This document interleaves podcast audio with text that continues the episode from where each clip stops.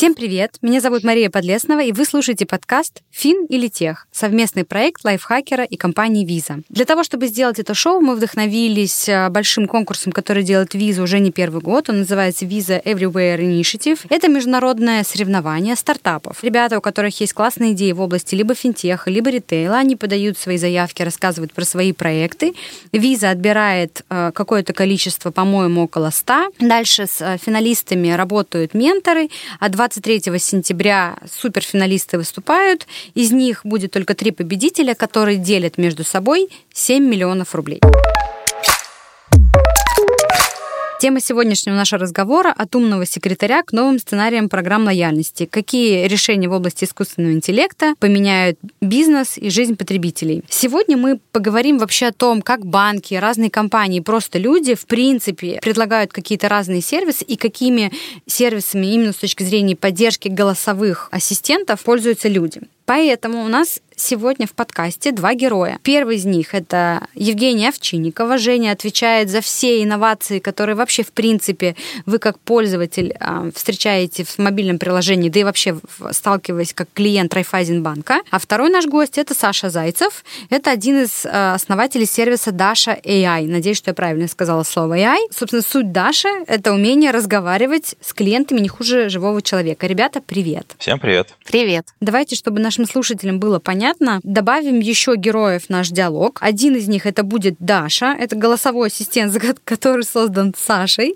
И Маша, это голосовой ассистент, который встроенный в Райфайзен. Саш, можешь немножечко рассказать именно про саму Дашу, чтобы мы тоже ну, как бы добавили ее в наш диалог? Кто она такая? Ну, Даша — это платформа для удобного создания умных голосовых моделей с минимальными затратами труда. А если представить себе, что человек не понимает, что такое умные голосовые модели, давай бабушке нашей с тобой объясним, что такое Даша. Дашу можно заставить вместо себя разговаривать по телефону и решать любую задачу. Хорошо. Жень, а, скажи, пожалуйста, Маша, веди еще одну героиню Машу. Кто она такая? Маша — это виртуальный ассистент. Когда вам звонят, и вы не можете взять трубку, трубку за вас берет виртуальный ассистент Маша и транскрибирует полностью все, что говорит человек, который вам звонит, в Телеграм. И вы видите запись запроса к вам в Телеграме и уже решаете, перезванивать человеку или не перезванивать. Спамеру, например. Я же правильно чувствую, что Маша это все-таки человек, ну, давай так, виртуальный, несуществующий голос, который отвечает, когда звонят мне, а Даша это голос, который сам звонит. Мы можем так поделить? Нет, э, если строго говоря, вообще Маша — это приложение, которое могло бы быть написано на платформе Даша. То есть Даша — это более широкое понятие. Можно вот так попробовать разделить. То есть Даша может входящие звонки совершать, исходящие звонки. И э, на ней можно создавать на любую тематику разговорной модели. Маша – это разговорная модель, которая заточена под принятие звонков вместо человека. То есть Даша может быть и на входящие, и на исходящие. Совершенно верно. И не только по телефону. О, вот это сейчас интересно было, не знала про не по телефону. Можешь ты как предприниматель, человек, который стоял у основания, почему вы в какой-то момент, года три назад, вообще решили делать эту платформу? Ну, так получилось. Э, три года назад я еще работал в компании своего отца. Это была деревообрабатывающая компания. И э, я там отвечал за развитие направления деревянных лестниц по индивидуальным проектам. Параллельно с этим еще один был проект, назывался Дидал. Это проект был как Uber, только для отделочников. Ну, например, у вас течет кран или нужно заменить унитаз, вы вызываете отделочника через приложение в телефоне. Сантехник через 5 минут, там 10 к вам уже подъезжает и делает свою работу. Быстро, удобно. Там сделали модуль, ну, то есть вот второй сооснователь, Владислав Чернышов, он э, сделал модуль, который позволяет перевести обычную речь человека ну, нормального, в смету строительную. Ну, то есть, например, можно сказать, там, Даша, замени мне там унитаз и переложи тут плитку, там, 8 квадратов. Она делает из этого смету. Когда я это все потестировал,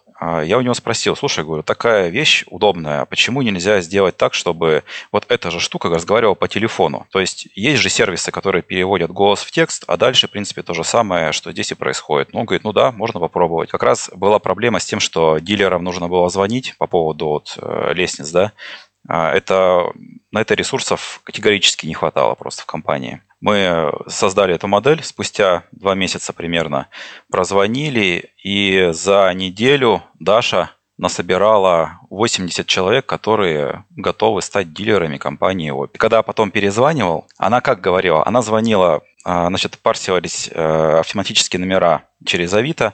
Затем Даша по этим номерам звонила, представлялась, говорила там о компании, хотите ли вы стать дилером, отвечала на вопросы. И если человек, э, в принципе, согласен, то она просила его отправить смс-сообщение.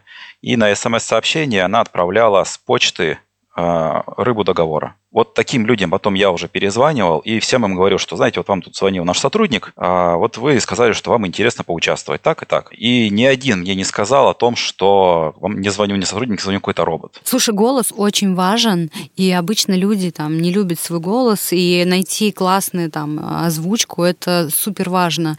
А как вы нашли тот голос, если ты говоришь, что это человеческий голос? У Даши, который э, в итоге стал вашей основной саунд-линией. Это кто? Это же живой человек? Записывать голос можно самостоятельно. Для этого причем э, не нужно быть диктором. Это крайне не рекомендуется. Слишком чистая речь, не похожа на, на естественную. Можно взять синтез и точно так же потом вас за робота примут. А, то есть нужно просто естественную речь записать, например, на микрофон в телефоне. Этого будет достаточно. Единственное, что не нужно совсем может быть деревянным, хоть чуть-чуть там эмоции какие-то, и представлять, что ты не говоришь не с компьютером, а все-таки с живым человеком.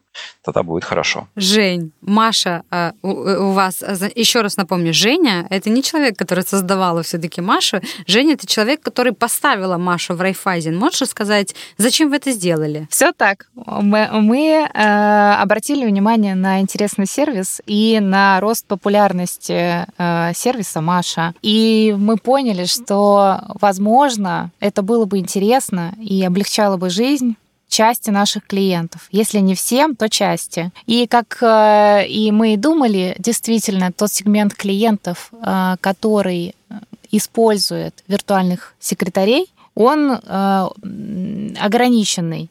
Ограниченный — это конкретная группа людей. Мы пока исследуем, кто это такие. И наша основная цель э, была облегчить жизнь э, людям. Мы очень боялись, что эм, э, сегмент премиум не выстрелит, потому что у премиумов могут быть свои секретари, свои живые ассистенты, и, возможно, как бы вся эта история совершенно бесполезная, но оказалось, что э, на текущий момент мы видим, что в э, сегменте премиум как раз отклик и конверсии в два раза выше, чем э, в остальных сегментах. У меня, как у Маши, у живого человека, не у робота, большой скепсис к голосу как таковому, потому что звонить в 2021 году — это пошло. Это просто нарушение любых вообще человеческих границ. У меня всегда стоит луна, и мне, чтобы человек мне дозвонился, я не знаю, то есть у меня, в принципе, мне дозвониться невозможно. Есть мессенджеры.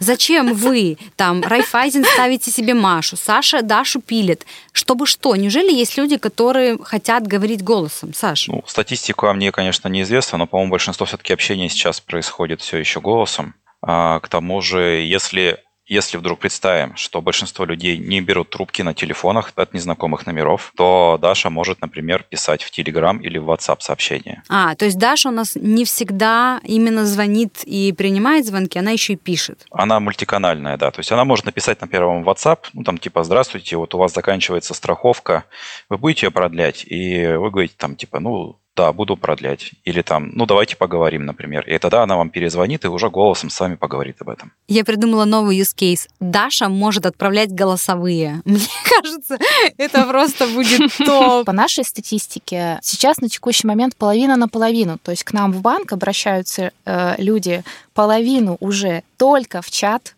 просто пишут текст, и только половина звонит. И когда в чате ты предлагаешь людям перейти на звонок, тебе бот-чат может сказать, что э, я не совсем понял, у меня есть сомнения, как вам ответить, давайте я вас переведу на оператора.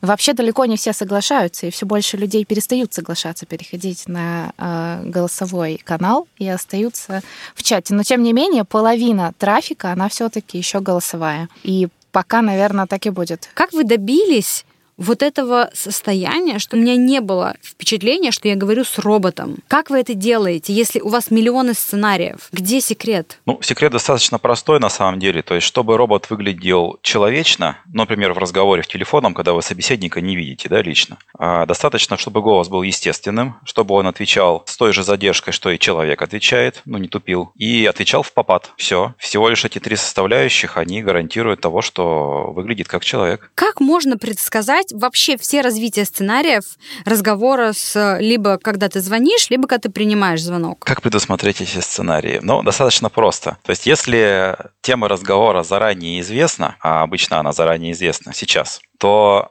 тем, которые могут быть затронуты, их не так уж и много. То есть, если брать э, различные фразы, которые там вот сейчас для Даши предзаписываются на русском языке, да, на английском у нас уже есть хороший синтез, чтобы не отличить, но на русском пока нет, то этих фраз обычно на весь разговор штук 40-50 э, максимум, и все. А чтобы понять, на какие темы может быть вообще в принципе разговор, для этого проводятся разговоры с живыми людьми, которые ничего не подозревают. То есть создается MVP, там прописываются основные ветки разговора, и затем начинаются звонки. Сначала небольшой партии, потом увеличивается. И э, становится понятно, что может быть еще вот на эту тему, может быть такой вопрос, может быть этот вопрос. Ну и самое главное, пожалуй, это то, что в Даше можно создавать неструктурированные диалоги. То есть она как человек, если она из любого места графа поняла, что ей спросили вот это, она на этот вопрос ответит адекватно. А, кстати, мы говорили про Машу, Жень, но есть еще такая большая часть, это колл-центры, и вот в Райфайзене есть э, роботы в колл-центре, когда вот тебе таким глеснявым голосом начинают что-то странное говорить, ты сразу понимаешь, что это робот.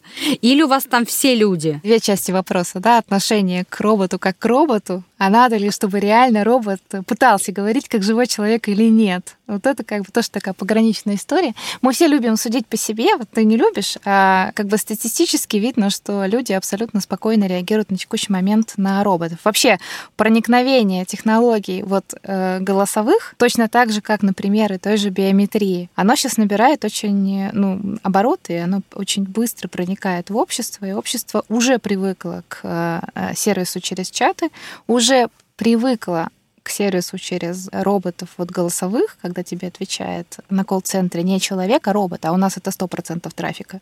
То есть тебе всегда отвечает робот и, собственно, привыкает к остальным технологиям. Все знают, что все ассистенты, неважно, ну, как бы это будет бот или голос, так как это все обучаемое, это значит, что любого бота, ассистента можно обучить, как хорошему, так и плохому. Можно любого бота научить ругаться матом. Саша, я же правильно понимаю, что сейчас нельзя так запрограммировать бота, чтобы его, э, ну, то есть обучение бота лежит в системе этого бота, и нельзя э, его делать обучаемым, но блокировать какие-то части. Я бы сказал так, что есть боты, которые могут обучать обучаться на общении с живыми людьми. Есть боты, которые не могут обучаться. Вот, например, платформа Dasha сейчас пока еще не реализована возможность ее до обучения модели. Если человек сам не закладывает в модель матерки, то этого не будет никогда. А если брать робота, который может обучаться, с одной стороны, конечно, да, пользователи учат его ругаться, там, не знаю, быть расистом или еще что-нибудь нехорошее. Как бы да, но и со стороны создателей они должны были предусмотреть возможность не давать роботу становиться таким. И такие возможности у них есть. Это просто была недоработка, на мой взгляд. А ты бы выбрал, вот ты делаешь роботов, ты конкретно как Саша выбираешь обучаемого или необучаемого? А, это сильно зависит от задачи. А, я бы сказал, что для большинства задач э, лучше необучаемого, потому что если нет механизма защиты специального, то вряд ли это приведет к чему-то хорошему в итоге. И поэтому Дашу нельзя подделать. Машу, по-моему, тоже нельзя подделать. Если мне сейчас не изменяет память, эти два ассистента, они как бы не, под... не, не необучаемые ребята вообще. Это только разработчики могут Даша делать. необучаемая, да, со стороны клиента. Ребят, как вы думаете, какое будущее ждет голосовые помощники и какие новинки могут выстрелить э, вообще в ближайшее время? А, ваш коллега, наш коллега Владислав Чернышов, он в свое время говорил, что сейчас, чтобы создавать виртуальных ассистентов, э, нужно быть кандидатом наук, а мы хотим, чтобы это делала любая домохозяйка. Значит ли это, что появятся какие-то алгоритмы, которые помогут и позволят любому человеку самому самостоятельно создавать голосового ассистента. Да, безусловно, это будет возможно. То есть э, тренд на упрощение создания голосовых моделей для, для тех или иных целей будет упрощаться, и в итоге это все сведется к тому, что а, вы можете запрограммировать робота просто голосом. Ну, то есть ему можно точно так же будет как человеку объяснить задачу, и он ее будет выполнять. То есть это очень похоже на GPT-3, когда ты пишешь, алгоритмы машинного обучения сами создают код. Здесь точно так же? А, от GPT-3 будет существенное отличие. Робот будет разговаривать на конкретную тематику, которую вы ему задаете. GPT-3 использовать для решения бизнес-задач, например, сейчас нельзя насколько мне известно. А можешь привести кейс, как можно будет голосом запрограммировать голосового ассистента? Просто кусочек разговора. Как это вообще может выглядеть? Ну, то есть вы, например, говорите там роботу, вот ты продаешь яблоки, апельсины и арбузы. Яблоки продаешь там красные и зеленые, они стоят столько-столько, апельсины столько, арбузы стоят столько. Как бы понял, понял, все. Ему, например, звонит по телефону, человек говорит там, здрасте, я хочу фруктов купить. Он говорит, какие? У меня вот есть яблоки, апельсины и арбузы. Ну и там так далее уже пошел разговор. Очень классно. А сейчас так сделать нельзя? Нет, это звучит очень просто, но реализовать это крайне несложно, это много исследований проводить. Но этот интеллект, это, скорее всего, будет уже генеральный разговорный интеллект, то есть который может общаться на любые темы. Или что-то близкое к нему. Сколько лет потребуется, чтобы такое создать? Я думаю, что лет 5-8. Я когда называл, что заменят живых операторов полностью на робота 8 лет, вот я это и имел в виду примерно. Где-то лет 8 с текущим уровнем развития. Давайте чуть-чуть, вот мне очень нравится говорить про, ну, про футуристику. А что у нас дальше? Next big thing в голосе. Что это может быть? Любые ваши самые сумасшедшие идеи приветствуются. Я бы сказал так, что ближайшее – это создание универсального разговорного интеллекта, то есть интеллект, который будет э, говорить на любые темы, неотличимо от человека. Это, скорее всего, там на горизонте лет восьми, я бы прогнозировал. То есть, например, как вы можете говорить на любую тему с любым человеком, ну, например, не видя его. Не значит, что он ответит на все ваши вопросы или ответит на них правильно, но вы в нем не заподозрите робота. То есть это будет такой point в развитии голосового искусственного интеллекта. Следующий point – это будет развитие универсального технического интеллекта, он в себя будет включать уже и голосовой, и дополнительно к этому он сможет э, создавать какие-то структуры, сможет считать что-либо. А самый, пожалуй, такой близкий людям прототип – это Джарвис от Железного Человека, то есть робот, с которым он разговаривает, и он умеет ему отвечать и умеет там проектировать. Когда будет создан такой искусственный интеллект, скорее всего, задачи, на которые сейчас требуются десятилетия и тысячи человек для исследования, ну, например, создание стабильного реактора термоядерного синтеза, может, может быть решено в течение там, нескольких дней в теории, и потом за месяц на практике он сможет это реализовать. И следующий, последний поинт – это создание генерального искусственного интеллекта, который уже будет полностью автономен и может быть э, творцом как человек. Ты веришь вообще в создание вот этого третьего генерального? Насколько это вообще возможно? Ну, мы все являемся свидетелями того, что в природе так получилось, что есть человек, он носитель естественного искусственного интеллекта. Причин считать, что мы не можем это повторить в технологиях, в железе, я не вижу. Сколько ты даешь лет на это? Я думаю, что где-то лет 30. Ты можешь объяснить, чем отличается генеральный от там любого другого. То что он может будет уметь делать такого, чего сейчас еще основные текущие там ну, модели не могут? То есть генеральный искусственный интеллект, он не будет ни в чем уступать э, естественному интеллекту человека. Он будет думать. Он будет думать, он будет изобретать, он будет к чему-то стремиться.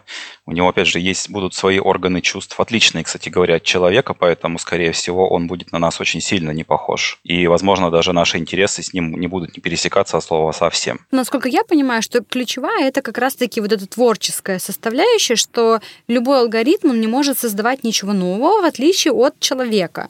И ты уверен, что лет через неизвестное количество появится что-то, что сможет само по себе что-то изобретать. То есть это будет ключевое, ключевое отличие. Да, да, да. То есть э, интеллект, который сможет изобретать что-то новое с нуля, это будет э, генеральный искусственный интеллект? Я прям в какой-то глобальный искусственный интеллект, наверное, не верю, так вот, если честно. И там, чем он реально сильно отличается от естественного, это, ну да, мы, у нас просто, наверное, с, через много лет какой-то опыт интеллект накопит, соберет контекст и все такое. Есть уровень, э, когда мы фантазируем про вот искусственный интеллект, куда технологии идут, а есть уровень про говорящие гаджеты. Мы все-таки про голос, и я не могу себе представить, что может, кроме колонки, заговорить. Ну, давайте так, домашняя техника в виде телевизора с колонками мы исключаем, потому что это уже есть.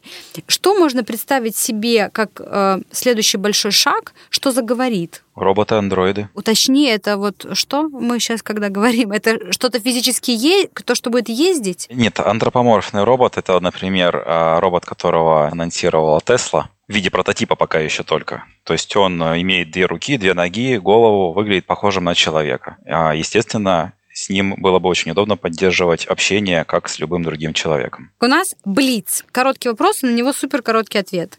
Поехали. В чем заключается главное удобство голосового помощника?